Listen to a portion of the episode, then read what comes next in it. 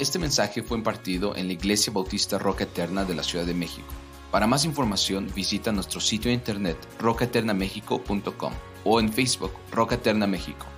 Esperamos que este mensaje sea de bendición a tu vida. Salmo 36, dice que Jehová hasta los cielos llega tu misericordia. Y es verdad, ¿no es cierto, hermanos? Y esto, queda corto en el sentido, el salmista está eh, extendiéndose, pensando hasta los cielos tu misericordia y dice, y tu fidelidad alcanza hasta las nubes. Yo diría que va más allá de todo eso, pero el salmista cuando habla de esta situación, lo que quiere mostrar realmente es que la fidelidad de Dios es extensa. ¿No es cierto, hermanos? Es tan extensa, es tan grande, hermanos, que no ha terminado con nosotros. Él ha prometido cosas a ti y a mí como creyentes y las va a cumplir y Él va a ser fiel siempre a sus promesas. Sabemos que Dios es un Dios fiel, hermanos. Y Él guarda su palabra y cumple cada promesa. Cada promesa que Él hace es una promesa inquebrantable. Él nunca la va a desechar, hermanos. Y una de las pruebas contundentes que tenemos de nuestro Dios acerca de su fidelidad para con los, para con, para con los seres humanos, hermanos, es la historia de la salvación, la historia redentora de Israel. Porque si tú lees el Antiguo Testamento, te vas a dar cuenta y tú dirías, oye, ¿cómo puedes soportar a este pueblo? ¿No es cierto? Y ahí, cuando tú lees la historia de, la redención de Israel, te das cuenta que Dios es fiel. No hay otra manera de verlo, hermanos.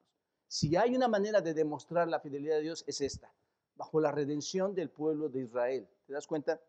Ninguna cosa demuestra más la fidelidad de Dios a su promesa y su amor que es incambiable, que es infalible por esta nación de Israel, hermanos. Una nación que si tú te das cuenta y has estudiado, hizo todo lo posible por rechazar a Dios.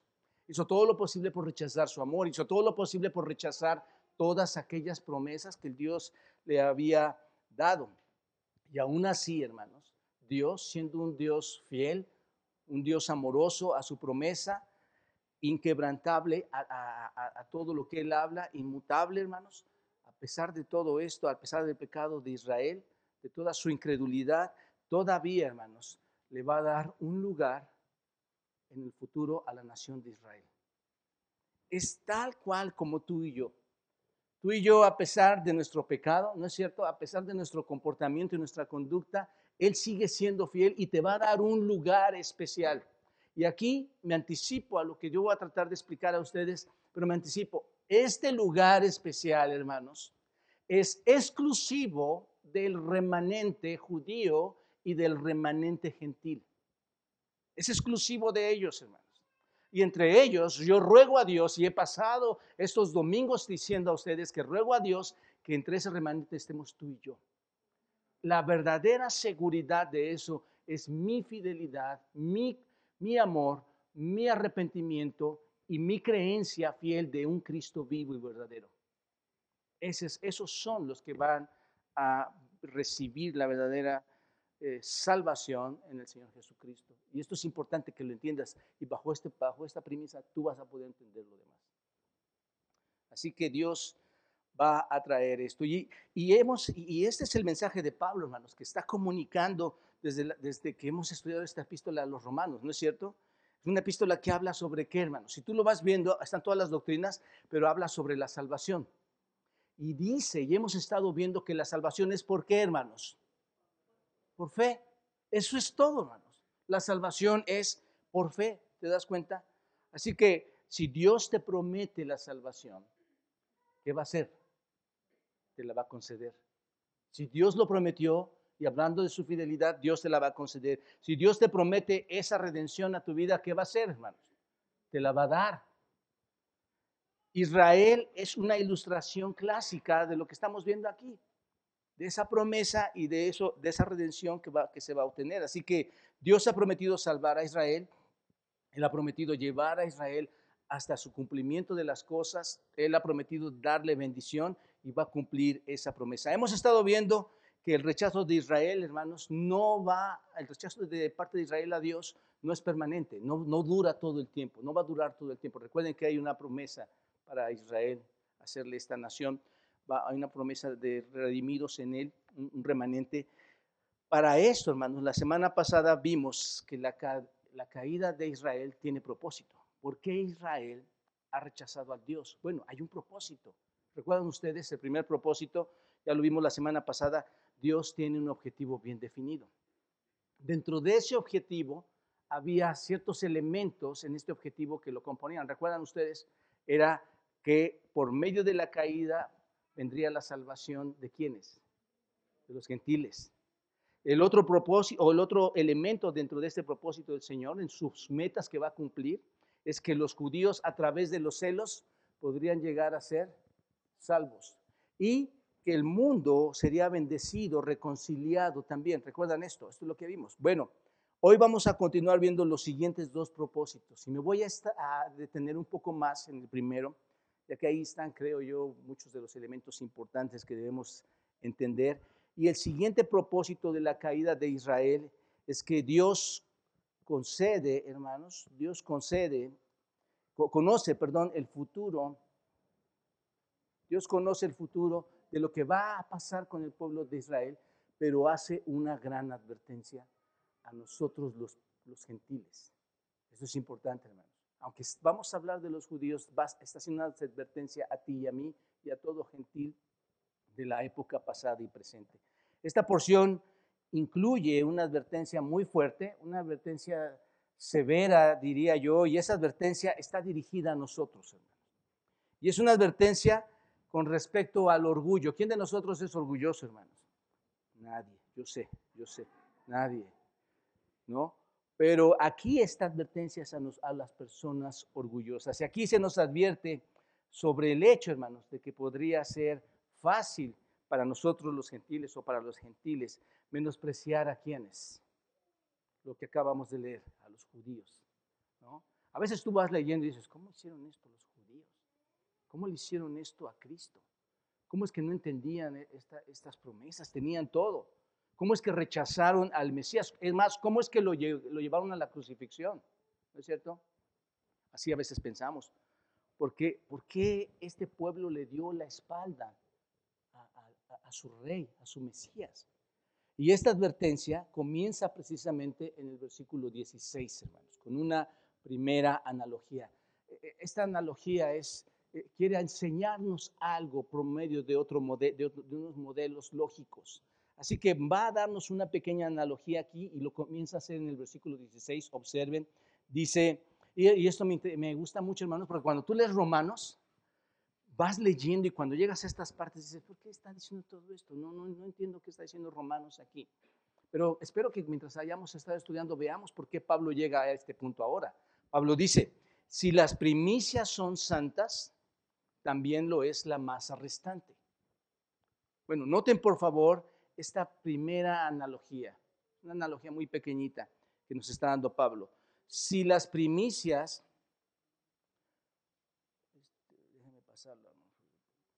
¿Tenemos un texto ahí, hermanos? No. Bueno, vayan al 16, por favor. Si las primicias, ¿qué son las primicias, hermanos? Les, comento rápidamente. Son las primeras cosechas. Eso es lo que entendemos por las primicias. Lo primero, las primeras cosechas de una serie de cosechas que va a venirse dando.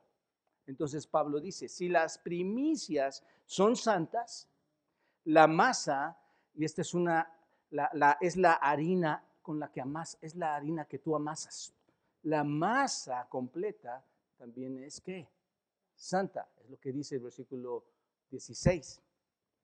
Ahora, para entender esto, hermanos, necesitamos ir a Números capítulo 15. Vayan por favor a Números capítulo 15, en el versículo 17.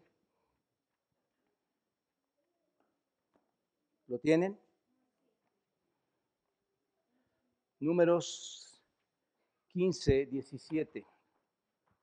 Ahí todos, hermanos, por favor. Versículo 17, ¿lo tienen? Dice así.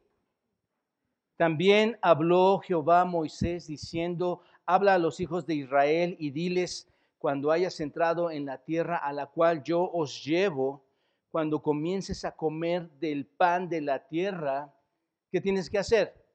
Ofrecer ofrenda a Dios de lo primero, ahí está, ¿ven ustedes hermanos? De lo primero que amaséis. ofreceréis una torta en ofrenda, como la ofrenda de la era, así la ofreceréis. De las primicias de vuestra masa, ¿lo ven hermanos?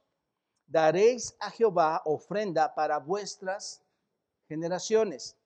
El objetivo aquí, hermanos, era que cada vez que se, que se preparara la masa para estar eh, horneando ese pan con esa masa que se tiene ahí entre, entre el pueblo judío, ¿qué iban a hacer, hermanos? De esa masa, ¿qué es lo que iban a hacer? Iban a quitar qué?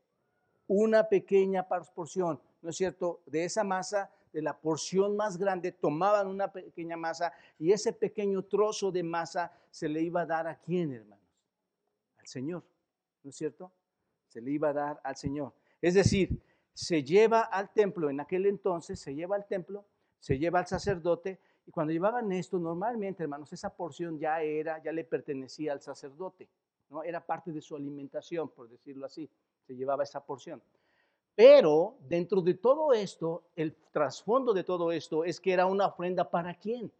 Para Dios, para Jehová. Era una ofrenda dada al Señor porque era la, ¿qué, qué fue hermanos? ¿Cómo le llama? La primicia. Era la primicia lo que se llevaba ahí eh, en esta masa al Señor. Entonces tomabas una parte de esta masa y se la dabas al Señor. Y observen, hermanos, el Señor siempre estuvo o estaba enseñando que, todo realmente le pertenece a quién, hermanos? A Él. Con esta figura que vemos aquí, vemos que todo le pertenece a quién, hermanos? A Dios. Todo estaba realmente consagrado a Él, todo estaba apartado para Dios. Y cuando quitaban ese pedacito, hermanos, de masa, de, la masa más grande, se la da, y se la daban al sacerdote, fue por decirlo así, una forma muy simbólica de decir, Señor, yo te ofrezco esto. Quiero que todo sea apartado, quiero que todo sea consagrado a ti. ¿Te das cuenta? Era lo que estaban realmente diciendo. Esto, era el deseo, ese era el símbolo de su deseo para ellos.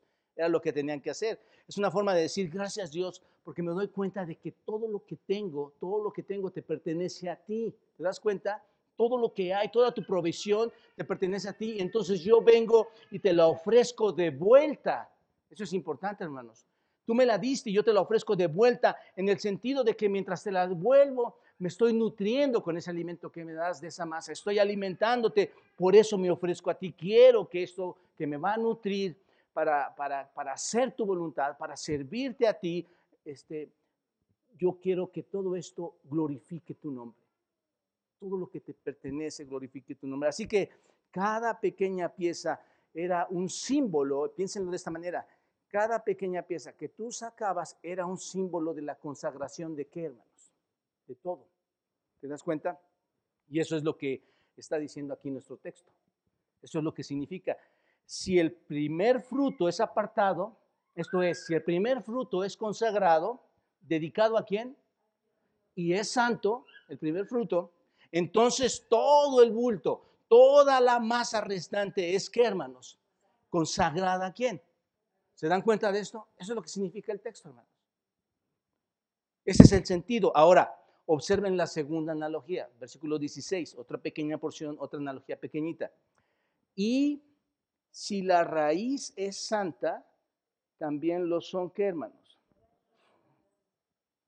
También lo son las ramas. ¿Se dan cuenta? ¿Es la misma idea o no, hermanos? La misma idea. Si una parte de la raíz, piensen en el árbol, hermanos, si una parte de la raíz de este árbol está consagrada al Señor, entonces también lo están, ¿qué, hermanos? Las ramas, ¿no es cierto? Es como si tú plantaras un árbol. Y lo hemos hecho muchos de nosotros, ¿no es cierto? Plantas un árbol y a medida que esas raíces están bajando, tú se las dedicas al Señor. Entonces todo lo que salga de eso también se va a dedicar a quién, hermanos? A Él. Esa es la idea también de esta parte, de esta analogía. La plantaste ahí para qué? ¿Recuerdan cuál era lo que tenían que entender los judíos y Dios les enseñaba? La planté este árbol para quién? Para la gloria de Dios para el honor de Dios. ¿Quieres que todo lo que venga sea para Dios? ¿Quieres que todo lo que venga te nutra para poder servirle plenamente a tu Dios, a nuestro Dios dador? ¿Te das cuenta? De esta forma, entonces, en la dedicación de la raíz, hermanos, existe la implicación de que las ramas también le pertenecen a quién?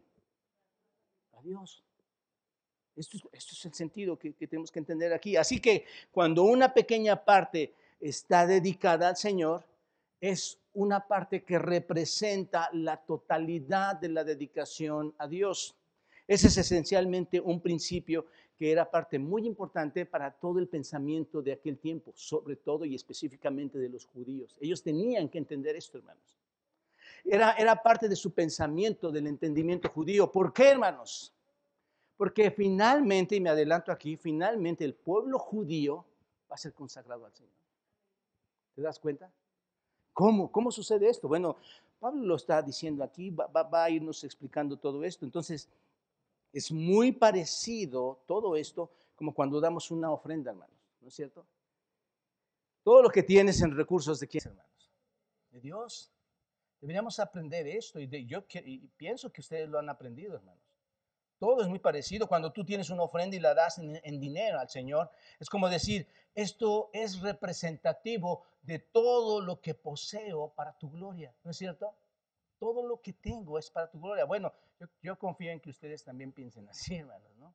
Que tus recursos vienen del Señor y que tú das una parte a Él y todo lo demás está consagrado para Él, ¿no es cierto? Es muy parecido y te lo pongo así solo hago una aplicación cuando tú vienes y presentas a un niño, cuando presentas a los niños de Iván y Cintia, cuando presentas a, la, bebita de Marta, cuando presentas a otros niños, ¿qué haces, hermano? Estás, y a veces lo toman tan la ligera una presentación, hermano, pero es que, ¿qué dices? Ana, ¿qué dice? Señor, yo vengo a consagrar a mi hijo, ¿no es cierto? Y tú vienes y lo consagras al Señor, una parte de él, él va a seguir creciendo y todo en un, en un futuro va a ser del Señor. ¿no es cierto? Es de Él. De hecho, nosotros le pertenecemos a Él. Así que es muy similar a eso, hermanos. Bueno, confío en que ustedes estén pensando en todas las áreas de su vida de esta misma manera, hermanos. Todo le pertenece al Señor. Ahora bien, ¿por qué el apóstol Pablo nos está dando estas analogías? ¿Por qué está diciendo eso? ¿A dónde quiere llegar Pablo con todo eso? Bueno, hermanos, es aquí donde entra la preciosidad de estos textos. Es donde entra la hermosura y, es donde yo quiero invitarte a que no caigas en la apatía de pensar que dice lo mismo. Aquí está lo, lo preciso de todo. Si una porción del pueblo, ¿qué hermanos? ¿De quién estamos hablando? Si una porción del pueblo judío está consagrada al Señor, entonces, ¿qué pasa, hermanos? Todo lo demás debe serlo también. Debe estar consagrado a Él. ¿Lo entendemos ahora, hermanos? ¿Entendemos esta parte? Ahora, una pregunta. ¿Quiénes fueron los primeros frutos? ¿Quiénes fueron las primicias? Abraham, Isaac, los padres, todos los patriarcas. Ellos fueron las primicias, ¿cierto o no? Y estoy seguro, hermanos, que aquí habla, y porque tú vas leyendo el texto, te das cuenta, no es porque lo sepas, pero te das cuenta que era, estaba hablando Pablo acerca de Abraham como la primicia. Y ahorita lo vamos a ver. Observen, el versículo 16 dice, si las primicias son santas, también lo es la masa restante, y si la raíz es santa, también lo son qué, hermano. Bueno, si, la raíz es santa, ¿a quién se refiere? A Abraham. Está hablando de Abraham. Entonces, Dios está apartando a quienes? A las ramas. ¿Te das cuenta? Dios está apartando a las ramas. En otras palabras, Pablo le está diciendo, ustedes como judíos, y por eso les llevamos a números, ustedes como judíos deben saber muy bien o saben muy bien que una parte o una cosa consagrada tiene la intención de decir algo que, que la totalidad de esta está consagrada. Si esa parte es consagrada, la totalidad es consagrada. Y si Dios aparta la raíz, ¿quién es? Abraham, y Dios aparta la primicia en el caso de Abraham, de los padres también. Dios ha consagrado a sí mismo a quienes, hermanos. Abraham y a quienes más. A todos. Todos. ¿Te das cuenta? Esto es un pensamiento precioso, ¿no es cierto, hermanos? Y me adelanto un poquito también. Si Dios aparta a Abraham, ¿a quién más apartó? A todo el pueblo judío, su remanente.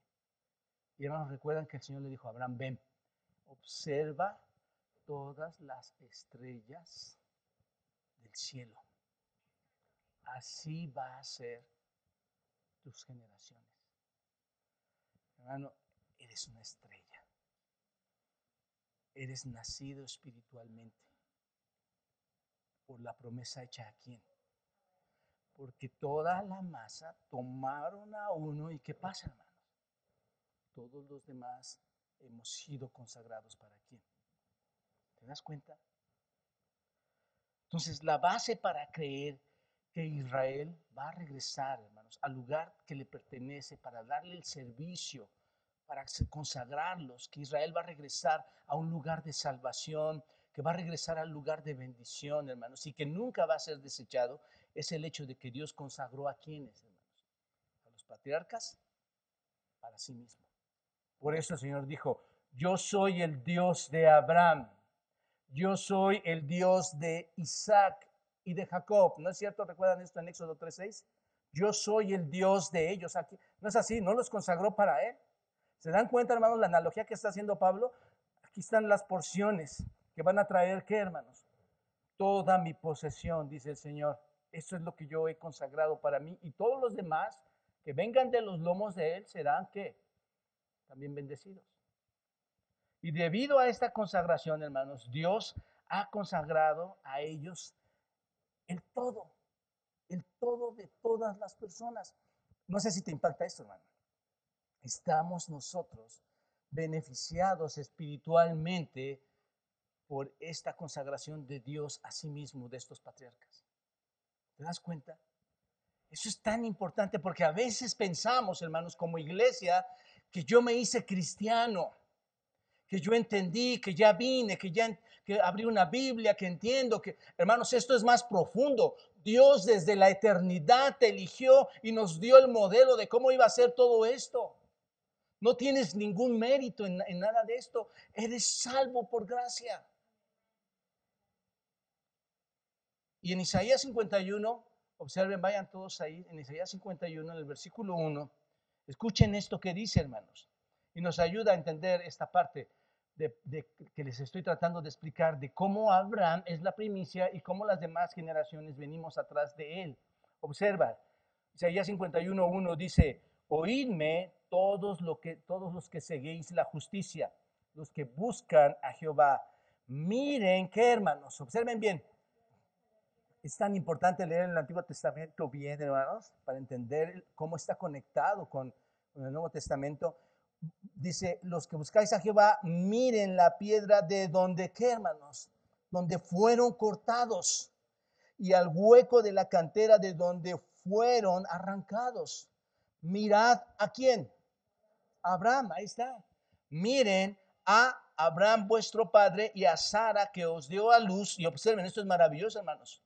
Porque cuando no era más que qué, hermanos, uno solo lo llamé, ¿se acuerdan? Ahí está, ¿ven? ¿Pueden ver la figura de números? Cuando era uno solo lo llamé y ¿qué hizo, hermanos? Lo bendije y ¿qué hizo? Lo multipliqué. ¿Te encuentras ahí? ¿Puedes verte ahí? Hermanos, yo creo que aquí es donde debemos entender el privilegio de poder estar en una iglesia.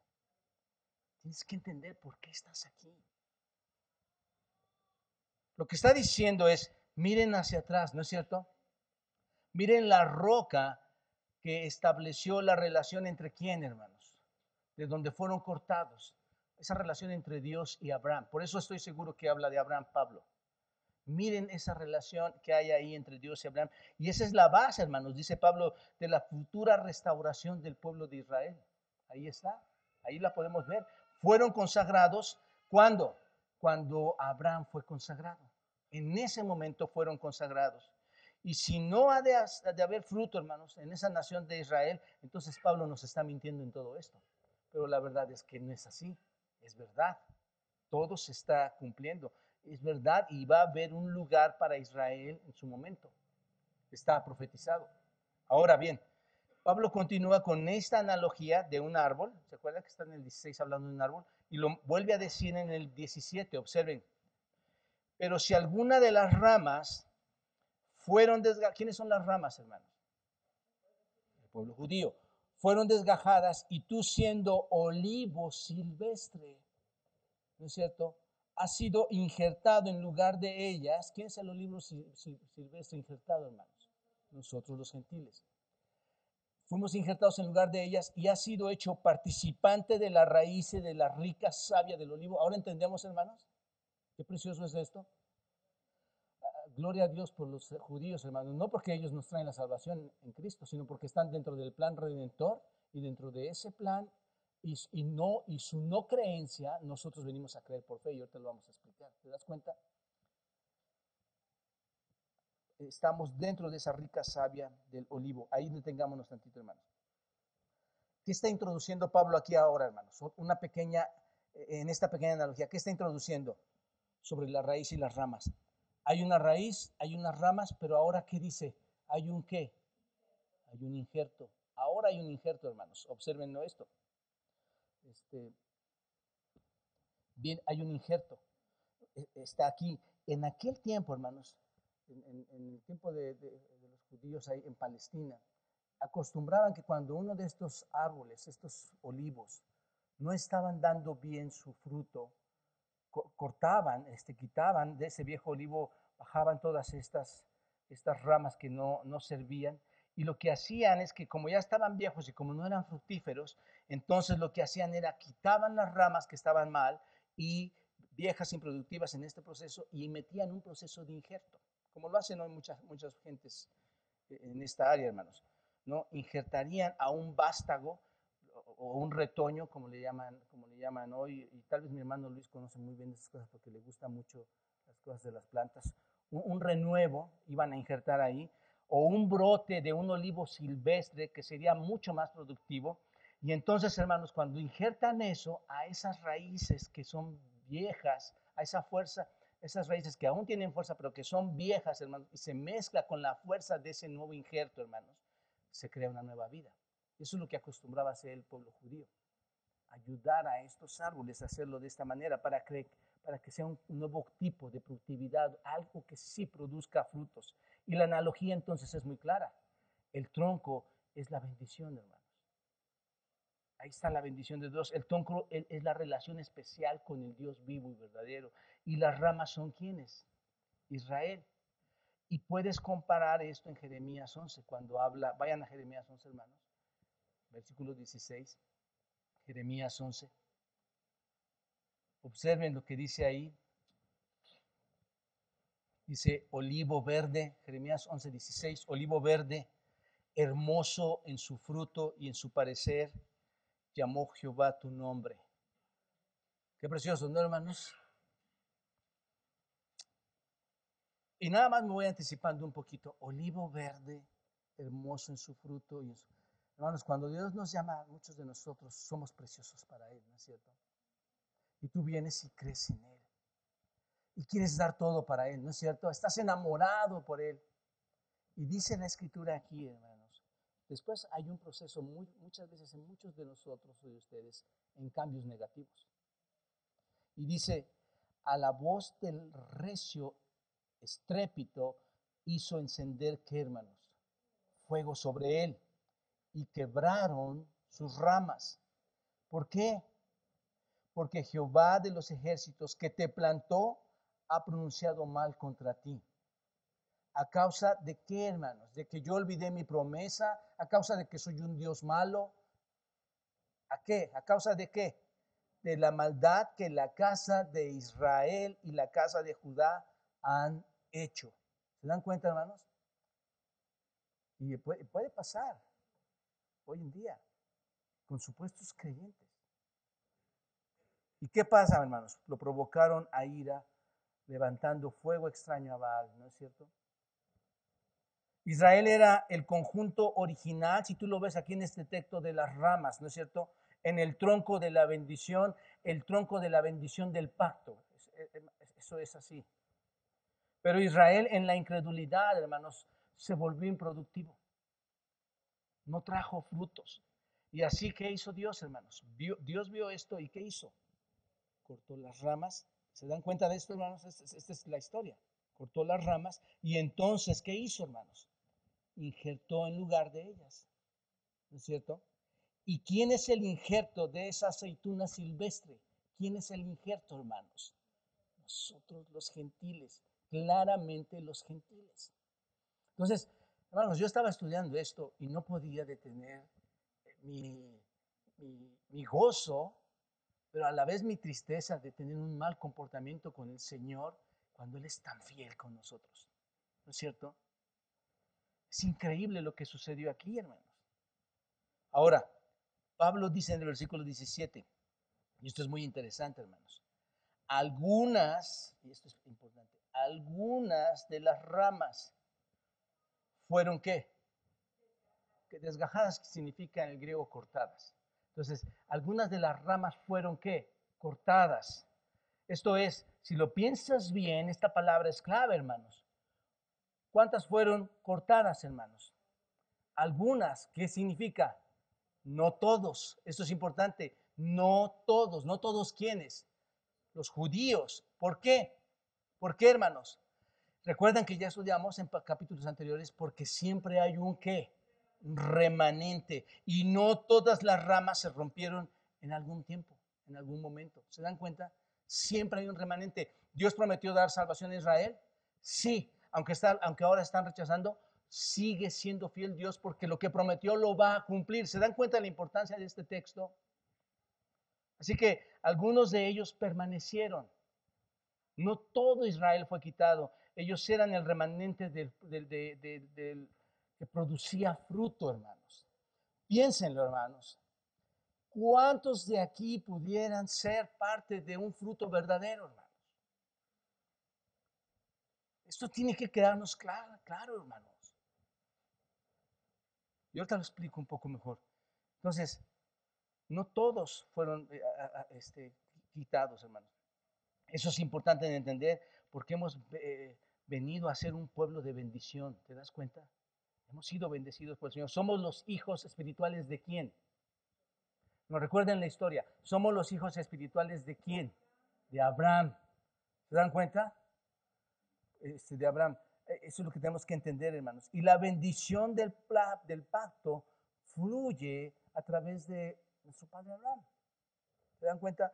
Ha fluido hacia nosotros, por así decirlo, debido a, que Dios hizo ese injerto. Fluye hacia nosotros. Por eso, hermanos, cuando tú ves la parábola de las bodas, eh, ahí en Mateo capítulo 22, no lo vamos a leer por tiempo, hermanos, pero ahí Mateo 22, vayan, ustedes léanlo después con calma, ahí juntos, versículos 8 y 9, por ejemplo, pero lean toda la parábola. Es muy clara cuando el Señor les dice, ya, ya que todas las personas, el Señor hace una, en el capítulo 21 hace una invitación, ¿no es cierto? ¿Recuerdan ustedes? Las personas deberían haber aceptado a mis profetas, deberían haber aceptado a mi hijo, pero ¿qué hicieron en, esa, en ese mensaje? Los mataron, ¿no es cierto? Los mataron. Así que les, les, les, voy a quitar, dice el Señor, les voy a quitar el reino y se lo voy a dar a otro pueblo. Alguien que sea digno de este pueblo. Y luego en el versículo 20, en el capítulo 22 dice, que todas las personas que se suponía que iban a venir a las bodas no vendrían. ¿Y qué dice? ¿Qué dice? Manden a buscar a todos allá afuera, inviten a todos, cualquiera puede venir. ¿Se dan cuenta de esto? Ahí está, hermanos. Y ese es el injerto de la iglesia. Ese es el injerto. Cuando tú lees Mateo, ese es el injerto. ¿A quienes invitó, hermanos? Los judíos no lo aceptaron y a quienes invitó. Ahí está, esa es la parábola. Nos invita a nosotros y ahora, hermanos, esto debe provocarnos a ser celosos de estar dando nuestras vidas a Él. Alguien que dice, no es posible ir a, no necesito ir a la iglesia todo el tiempo, hermano, no estás entendiendo. De hecho, no sé si eres hermano.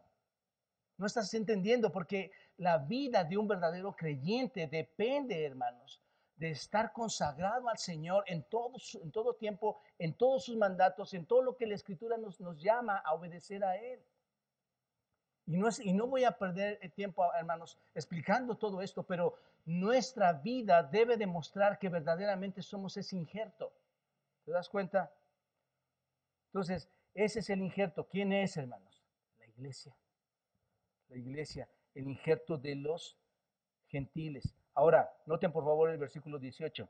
Aquí viene el mandamiento basado en esto, hermanos. Observen, aquí está lo que quiere Dios que no hagas. Observa, no te jactes con las ramas, y si te jactas, sabe que no sustentas tú a la raíz, sino la raíz a ti. Y aquí en esta altura ya entendemos el texto, hermanos, ¿no es cierto? Es más fácil entenderlo con la explicación dada anteriormente. Lo que está diciendo aquí es, ¿cómo podrías jactarte de las ramas que fueron cortadas? Esto es, esto es tonto, ¿no, hermanos? Esto es ridículo, jactarte tú de las ramas cortadas cuando ya entiendes todo este contexto. Tú no llevas la raíz. ¿Quién nos lleva a nosotros, hermanos? La raíz nos lleva a nosotros, ¿no es cierto? Tú no eres la fuente de la bendición, ese es el punto, hermanos. Es lo que está diciendo Pablo. No puedes pensar que los judíos fueron enviados, fueron cortados y ahora tú, por, tu, por, por ser tan hermoso, tan bonito, por ser tan bendecido, tú, tú, tú te bendices a ti mismo y ahora eres el injerto. Es mentira, hermanos. No es esto. Eres bendecido, déjame decirte, porque estás conectado a la raíz abrámica. Ese es el asunto que tenemos que entender. A un convenio abrámico, hubo un pacto con Abraham, hubo un convenio con Abraham. A través de eso adquieres herencia espiritual. ¿Te das cuenta? En otras palabras, si nosotros los gentiles tenemos alguna bendición de Dios, es porque somos bendecidos, por decirlo así, a través de nuestro Padre Abraham. Ese es el asunto, ese es lo único que podemos tener, hermanos. Por eso el Señor dice en Juan capítulo 4, cuando hemos estudiado con muchos de ustedes, la salvación viene de quién, dice el Señor Jesucristo, de los judíos. Juan capítulo 4, versículo 22, la salvación viene de los judíos. Ahí está, el mismo Señor lo declaró. Participamos de toda la bendición, hermanos, porque somos injertados en el pacto de la salvación que Dios hizo con Abraham. ¿Se dan cuenta de esto? Así que no hay razón para jactarnos como si nosotros fuéramos la raíz. ¿Se dan cuenta? Y algo que nos deja ver, y vayan todos aquí, es un texto clave de lo que les estoy hablando. Gálatas capítulo 3, y lo estamos leyendo aquí en la iglesia los miércoles. Gálatas capítulo 3, en el versículo 6, observen, este texto es clave. Observen todo lo que dice ahí, versículo 6 de Gálatas 3. Así Abraham creyó a Dios, ahí está, ¿no es cierto? Y le fue contado por justicia. Sabed, por tanto, que los que son de fe, y muy importante, hermanos, estas palabras, ¿quiénes son de fe? Los verdaderos creyentes, los verdaderos creyentes, los que son de fe, estos son qué, hermanos? ¿Hijos de quién? Hijos de Abraham. Los que verdaderamente tienen fe en el Señor son hijos de Abraham. Versículo 8. Y la escritura, observen, importante, previendo que Dios había de justificar por la fe a quienes, hermanos, a los gentiles, dio de antemano. Volten a la historia, hermanos. Vean la roca de donde fuimos cortados. Es lo que está diciendo. Este, previendo Dios que había que, eh, este, de justificar por la fe a los gentiles, dio de antemano la buena nueva a quién? Abraham. ¿Qué le dijo Dios a Abraham? En ti serán benditas todas las naciones, de modo que los de la fe son bendecidos. ¿Con quién, hermanos? Con el creyente Abraham. ¿Te das cuenta? Hermano, no sé si aquí puedo hacerles ver que el cristianismo es muy ligero para muchos. Es extremadamente ligero. Tú llevas tu propio cristianismo. ¿Recuerdan lo que hemos estudiado en capítulo 9, 10? Queremos buscar nuestra propia justicia. Eres tan ligero en esto que no te das cuenta que aquí hay algo mucho más profundo, que desde la eternidad ha sido llamado y ha sido injertado, porque Dios prometió a una porción, a una pequeña parte, que todo lo demás traería bendición. Dios le dijo a Abraham, a través de ti vendrá qué? Bendición, bendición. ¿Por qué? Porque a través de los lomos de Abraham vino quién, hermanos? Alguien mucho más importante que cualquiera en este universo. ¿Quién? El Mesías. A través de los lomos de Abraham vino el Mesías. ¿Se dan cuenta? A través del pueblo de los lomos de Abraham no solo vino el Mesías, vino qué hermanos, qué es lo que nos llegó. Toda clase de bendición. ¿No, no, es, no, ¿No nos llegó la escritura, hermanos? ¿Se dan cuenta todo lo que hemos, todo lo que está asociado a nosotros por todo este acontecimiento? A través de este pueblo vino toda bendición a nosotros. Y así, hermanos, es solo que cuando estamos apegados al tronco, por así decirlo, al tronco de Abraham, que nosotros podemos experimentar toda bienaventuranza, toda bendición. Entonces, qué ridículo sería jactarnos de las ramas que fueron cortadas como si fuéramos nosotros mismos la fuente de nuestra propia bendición. ¿Te das cuenta? ¿Cuántos creyentes, hermanos, se sienten que por conocer, por saber, por asistir, por participar, por dar, son creyentes? No, hermanos, no es así. La realidad espiritual es otra. ¿Se dan cuenta?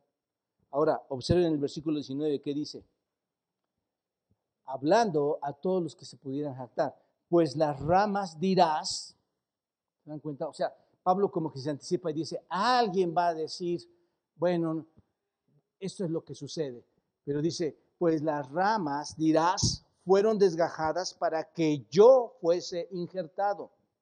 Alguien podría decir, en otras palabras, hermanos, no voy a jactarme de, que soy la raíz, ¿ok?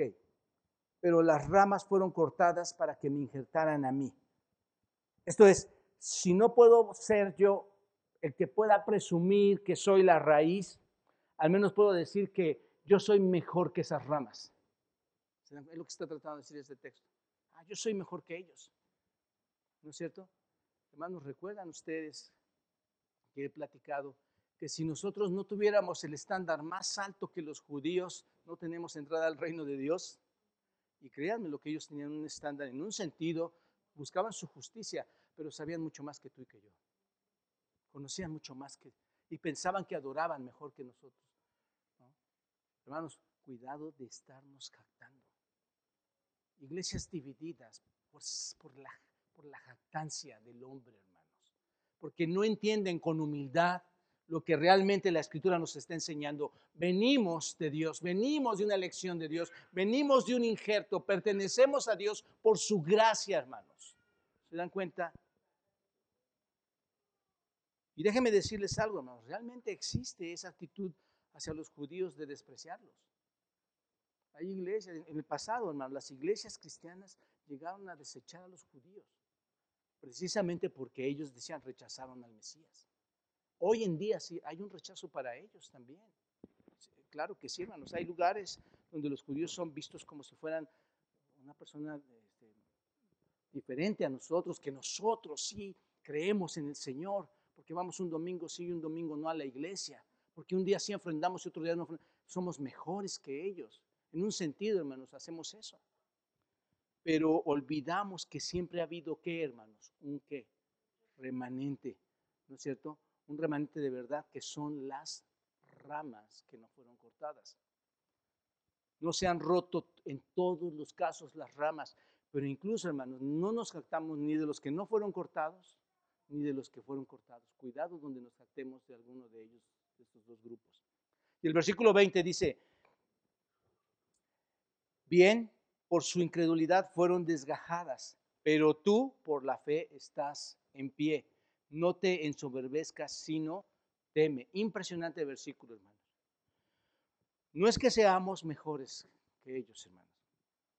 O no es que ellos sean peores. ¿Por qué es entonces? Según esto, según este texto, por su incredulidad de que, que se rompieron, hermanos, ¿no es cierto? Ellos se rompieron por ser incrédulos. ¿Estás de acuerdo? Y tú estás de pie simplemente por qué, hermanos.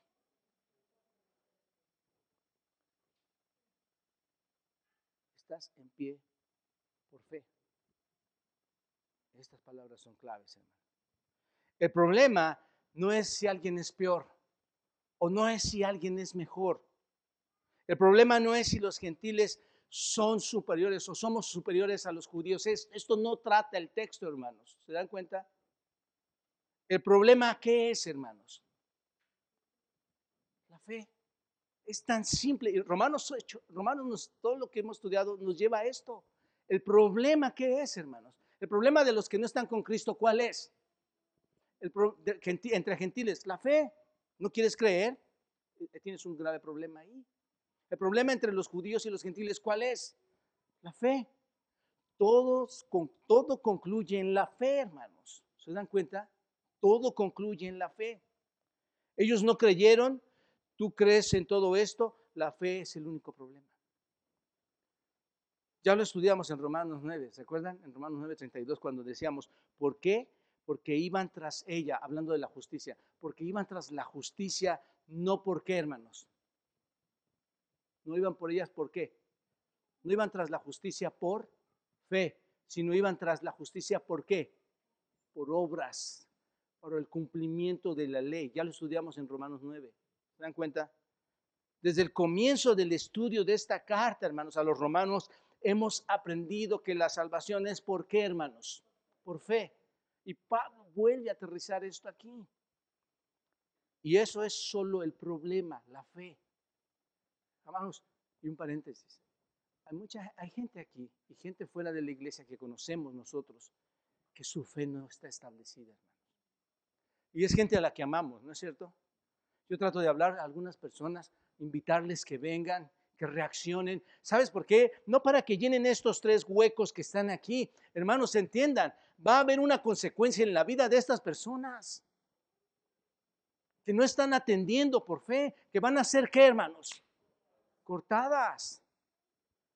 Y nosotros hoy tenemos la capacidad de poder levantar un teléfono, de poder mandar un mensaje, de poder hablarles personalmente e invitarlos a que vengan. ¿Para qué, hermanos? Para que seamos la iglesia más gloriosa y más pomposa y podamos presumir a todo mundo que somos la mejor iglesia. No, hermanos, somos llamados a llevar el Evangelio por amor a Cristo y por amor a las demás personas que no tienen a Cristo.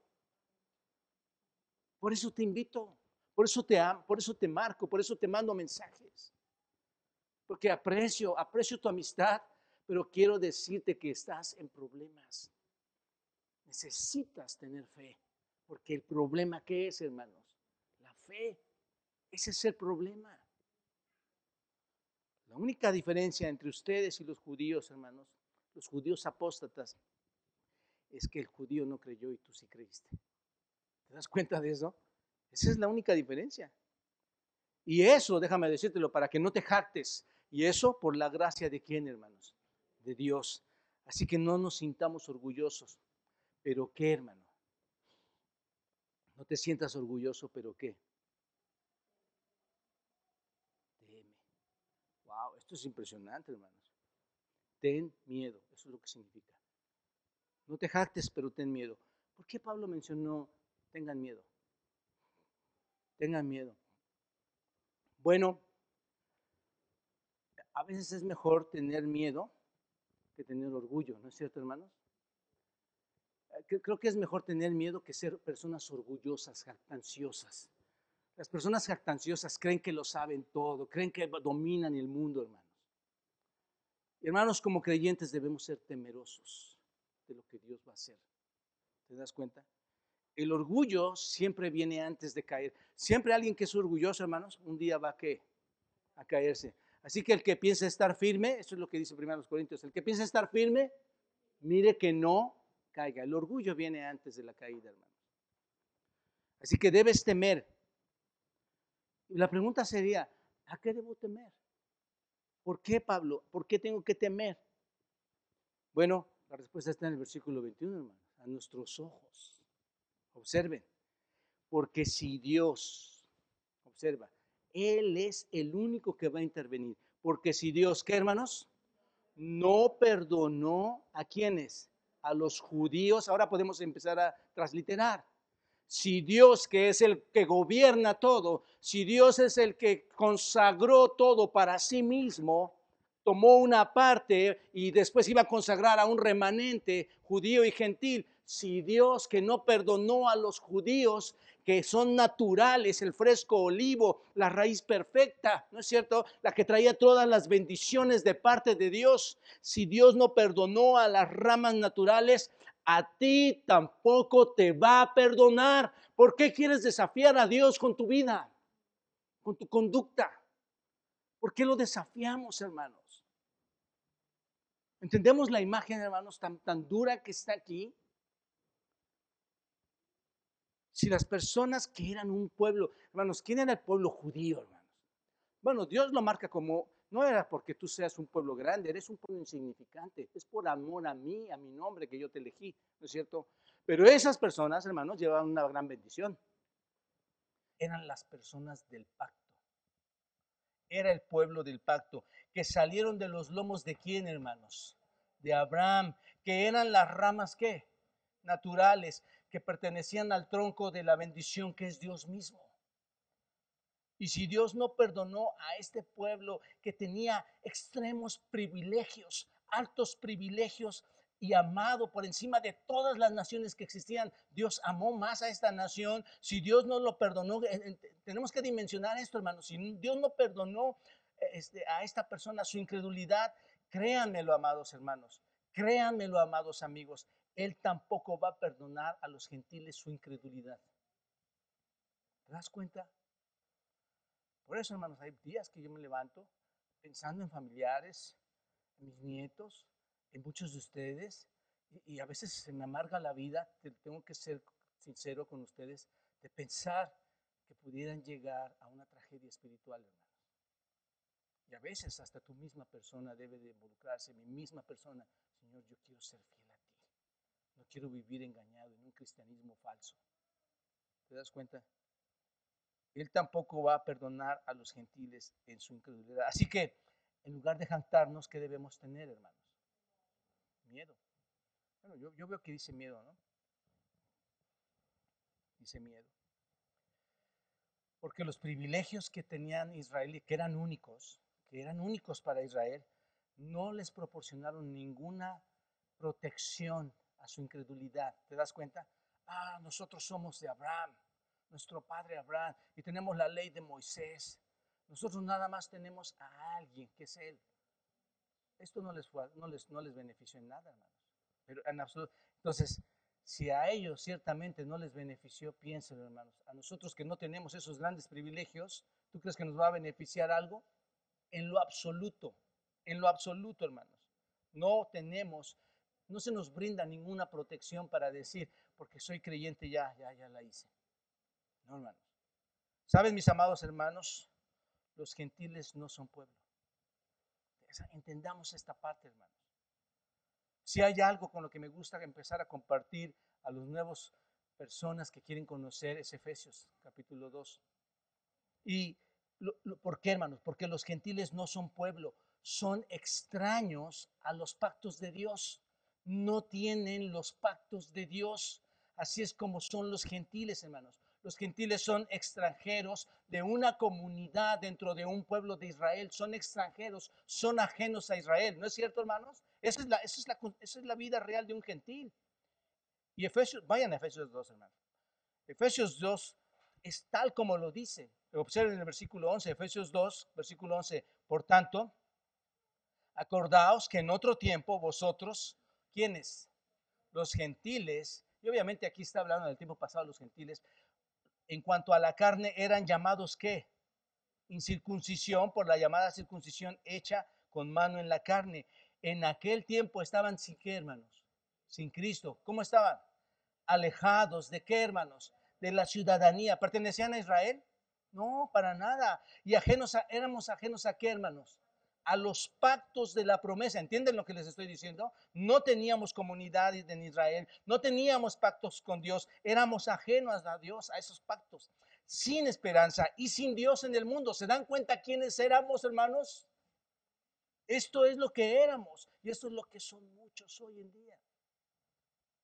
Pero ahora, dice el versículo 13, pero ahora, ¿qué hermanos?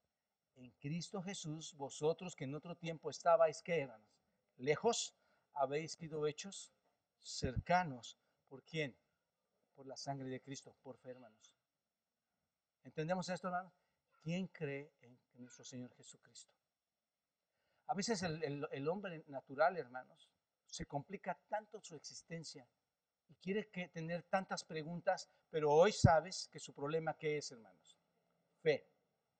Fe. Únicamente, hermanos. Ahora nos hemos convertido en un pueblo de gracia, o con gracia, mejor dicho, ¿no es cierto?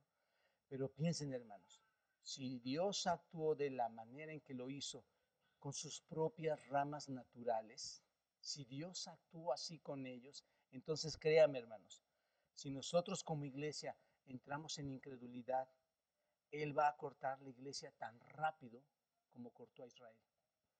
¿Se dan cuenta de esto? ¿Puede suceder, hermanos, que corte a su iglesia? ¿Qué piensan? Quizá la iglesia bautista Roquetena. ¿La va a cortar? Sí. Claro que sí, hermanos. Eso va a suceder. ¿Saben por qué va a suceder? Porque hoy en día en las iglesias hay un liberalismo extremo, hermanos. Hay un rechazo a Dios. Hay un rechazo a nuestro Señor Jesucristo. Hay un rechazo a las verdades de las escrituras que tú y yo no queremos muchas veces leer. Hay un rechazo a, la deidad de nuestro Señor Jesucristo. Hoy en día, hermanos, tenemos una iglesia que en un sentido es muy incrédula. Esa es la realidad de la iglesia. Es una iglesia incrédula porque, porque quiere vivir su propia vida, hermanos. ¿No es cierto? Una iglesia incrédula por su forma de vivir, de pensar, de actuar, de rechazar a Dios con sus actos. ¿Se dan cuenta? Pero en la iglesia hay un remanente. Ocupamos ese principio, hermanos. En la iglesia hay un remanente. ¿Quiénes son ese remanente, hermanos? ¿Por qué? ¿Recuerdan ahora? ¿Por qué los cortó el Señor? ¿Por qué, por qué quitó esas ramas, hermanos? Por su incredulidad. Hoy, todo el, que diga ser creyente, que viene a una iglesia y dice, yo soy creyente, pero, pero está viviendo en incredulidad porque está viviendo su propia vida, su manera, sus pensamientos, hermanos, déjame decirles, sí va a haber un corte. Hoy la iglesia tiene remanente y ese remanente son los verdaderos gentiles creyentes. Esos son los verdaderos. Pero vendrá el día, hermanos, en que el Señor va a cortar a los gentiles así como cortó a las ramas naturales. ¿Se dan cuenta de esto? ¿No es de tener miedo, hermanos? Simplemente y en forma de apoyar esto que les estoy diciendo. ¿Qué dice Apocalipsis 2, hermanos? Versículo 15, Apocalipsis 2. El Señor escribe a varias iglesias y le escribe a la iglesia en Pérgamo y le dice en Apocalipsis 2 a la iglesia en Pérgamo. Versículo 15, ¿lo tienen? Apocalipsis 2, 15 dice, y también tienes a los que retienen la doctrina de los nicolaitas. Bueno, me queda un minuto, hermanos tal vez lo, alargo a dos horas. Pero eso es importante. Y tienes a los que retienen la doctrina de los Nicolaitas. ¿Qué tenía esa iglesia, hermanos? Personas con doctrinas falsas. Cuidado, hermano, de que otras personas que dicen ser creyentes te induzcan, te, te ilustren a doctrinas falsas. Cuidado con esto. Tienes que ser capaz de entender. Alguien que te ama siempre te va a dirigir hacia la meta siempre te va a instruir hacia las escrituras, siempre va a anhelar tu verdadera fe y tu buena conducta, siempre va a anhelar obediencia a los mandatos de Dios. ¿Entiendes esto, hermano? ¿Y quién lo veía desde los cielos, hermano? Porque eso no es un cuento. Dios le dice a, a Pérgamo, tienes ahí adentro personas con falsas doctrinas y que yo desprecio. ¿Te das cuenta de esto? La que yo aborrezco. Por tanto, ¿qué dice, hermanos? Arrepiéntete, arrepiéntete. ¿Por qué, Señor? ¿Por qué? ¿Cuál es la cuestión? Si yo no me arrepiento y sigo llegando a la iglesia y sigo siendo un mundano totalmente y sigo con actitudes, ¿por qué? ¿Qué dice, qué dice Apocalipsis 2? Pues si no, ¿qué dice? Vendré a ti pronto, así tan pronto como quitó a los judíos, hermanos, así nos va a quitar a nosotros. Vendré pronto y ¿qué? Pelearé contra ellos con la espada de mi boca.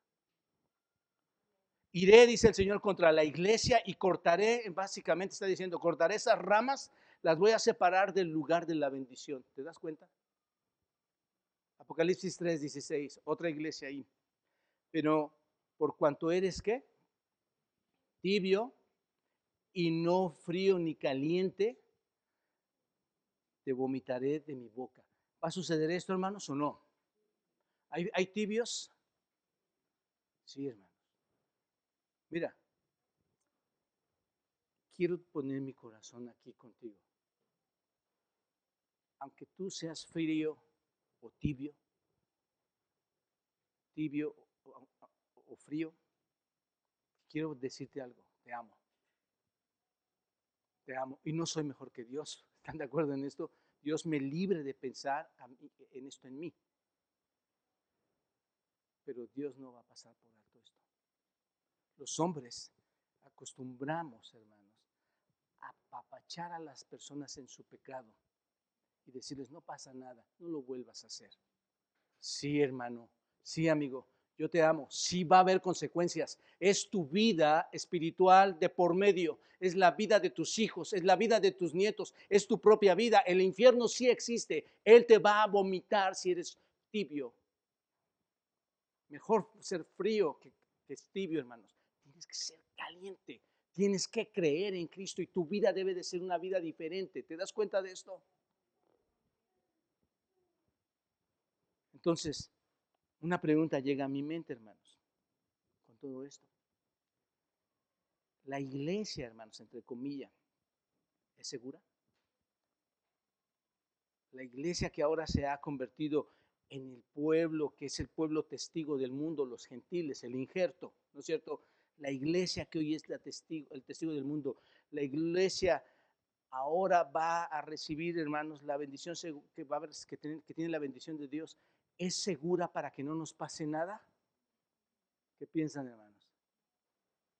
Esto es muy triste, hermanos, porque mucha gente piensa que por venir a la iglesia, por aportar, por dar, por participar, por predicar, por tocar, por sentarte, por barrer, por apagar, por prender. Hermanos, ¿piensas que la iglesia es segura con todo lo que te he explicado? No. La Biblia no dice que la iglesia te trae salvación. Es Cristo y la fe en Él quien te trae salvación. Y la iglesia es el fruto de los verdaderos creyentes que permanecen en ella fieles, participando en sus ministerios, obedeciendo al Señor, guiando a sus familias, creciendo juntos, influyendo a otros de forma positiva. Esa es la iglesia, hermanos. Así que la respuesta a si es segura la iglesia que ahora se ha convertido en el pueblo, que es el pueblo testigo en el mundo, la iglesia que ahora recibe la bendición de Dios, ¿es segura? ¿Cuál es la respuesta? No. No. Si Israel fue cortado por incredulidad, hermanos, créanmelo, nosotros también vamos a ser cortados por incredulidad. Créanmelo.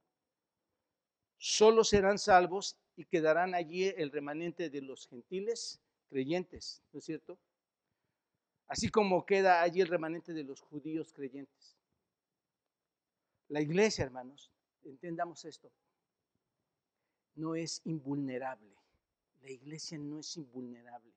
El hecho de que estés aquí, mi amado amigo, mi amado hermano, no significa que no te va a pasar nada. No es invulnerable. Dios condenará a quienes, hermanos, a los incrédulos. Dios los va a condenar. A la iglesia apóstata Dios la va a condenar, como lo acabamos de leer en Apocalipsis. Así como condenó a Israel apóstata, así va a condenar a la iglesia apóstata. Más nos vale, hermanos, ser una iglesia real, verdadera. No busques nada en una iglesia más que a Dios. Y eso va a alimentar tu unidad con los creyentes. Eso va a alimentar el crecimiento de la iglesia. Esa es una iglesia verdadera. La iglesia verdadera lucha, hermanos, por obedecer a Dios, por llevar sus mandatos del Señor. Y bueno, luego dice el versículo 22, afirmando todo esto.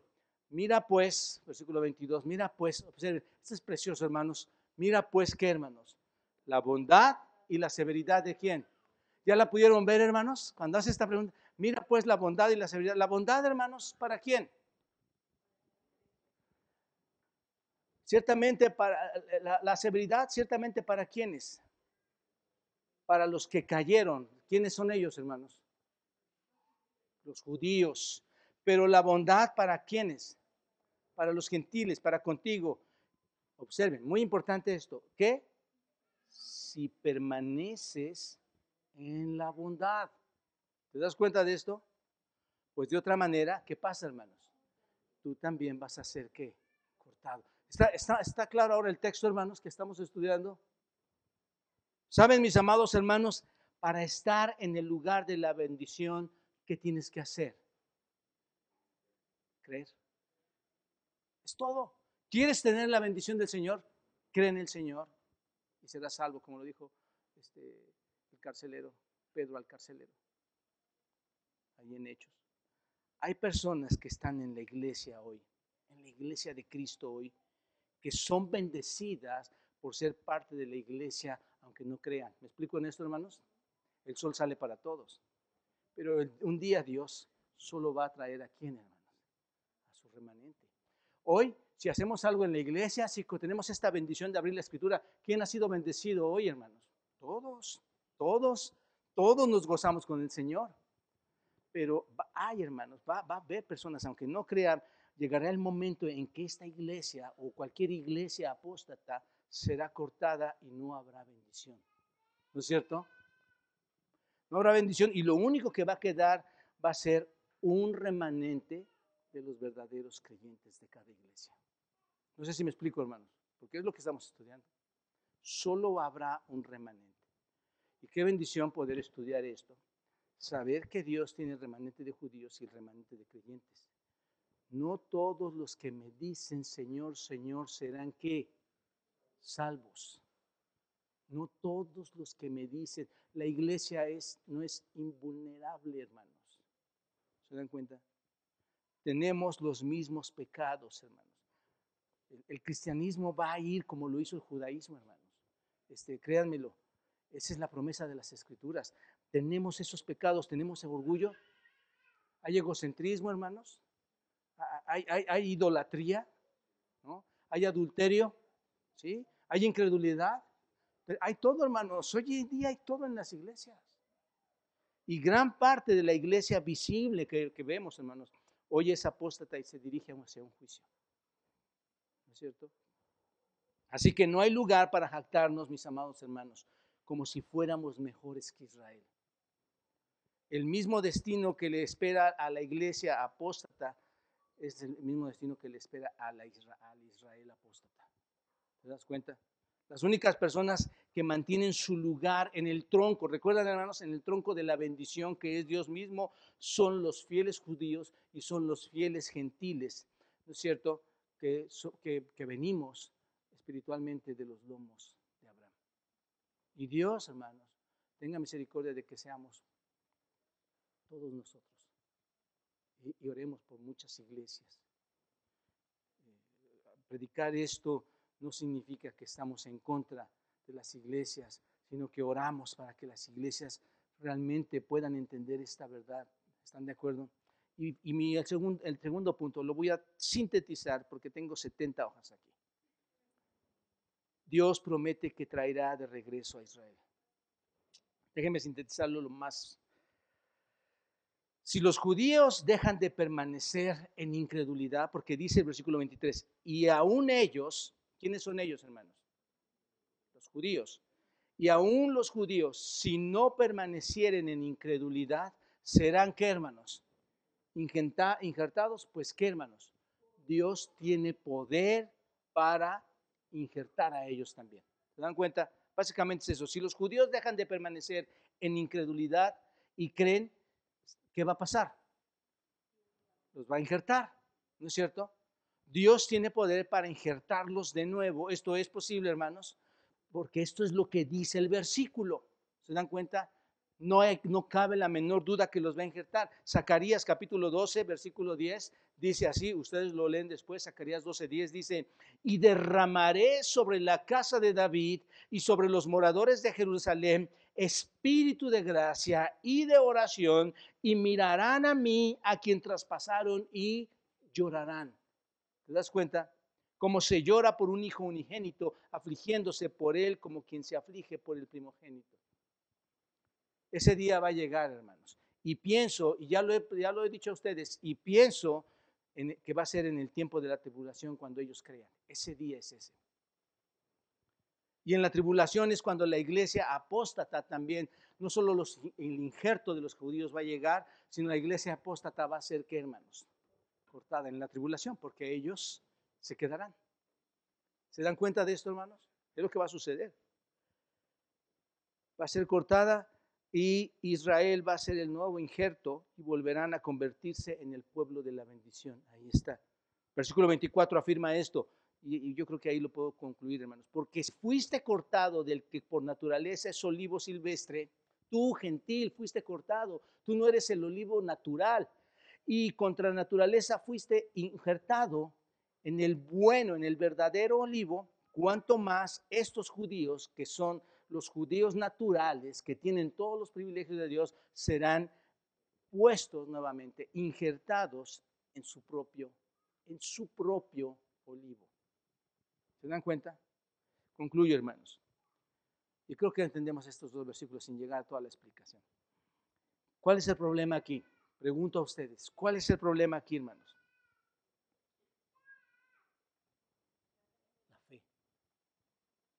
La fe. Ese es el problema, hermanos. Judío o gentil, si crees en el Señor Jesucristo, estás injertado en el lugar de bendición. ¿No es cierto? Así tan simple, hermanos. Donde la vida de Dios va a fluir para fruto. El problema para ti es la fe, ¿no es cierto? Tú que, tú que no entiendes esta parte y que ha sido muy duro en esto en tu corazón, el problema para ti es la fe. Te pregunto, ¿crees en el Señor Jesucristo? Te animo y oremos, hermanos, por todos aquellos que tienen este conflicto. Que, que esa fe, que es un don de Dios, ¿no es cierto? Ni siquiera es nuestro. No es, no es nada por obras, es un don de Dios, es por fe, que llegue a ti. Así que cuando salgamos de este lugar, hermanos,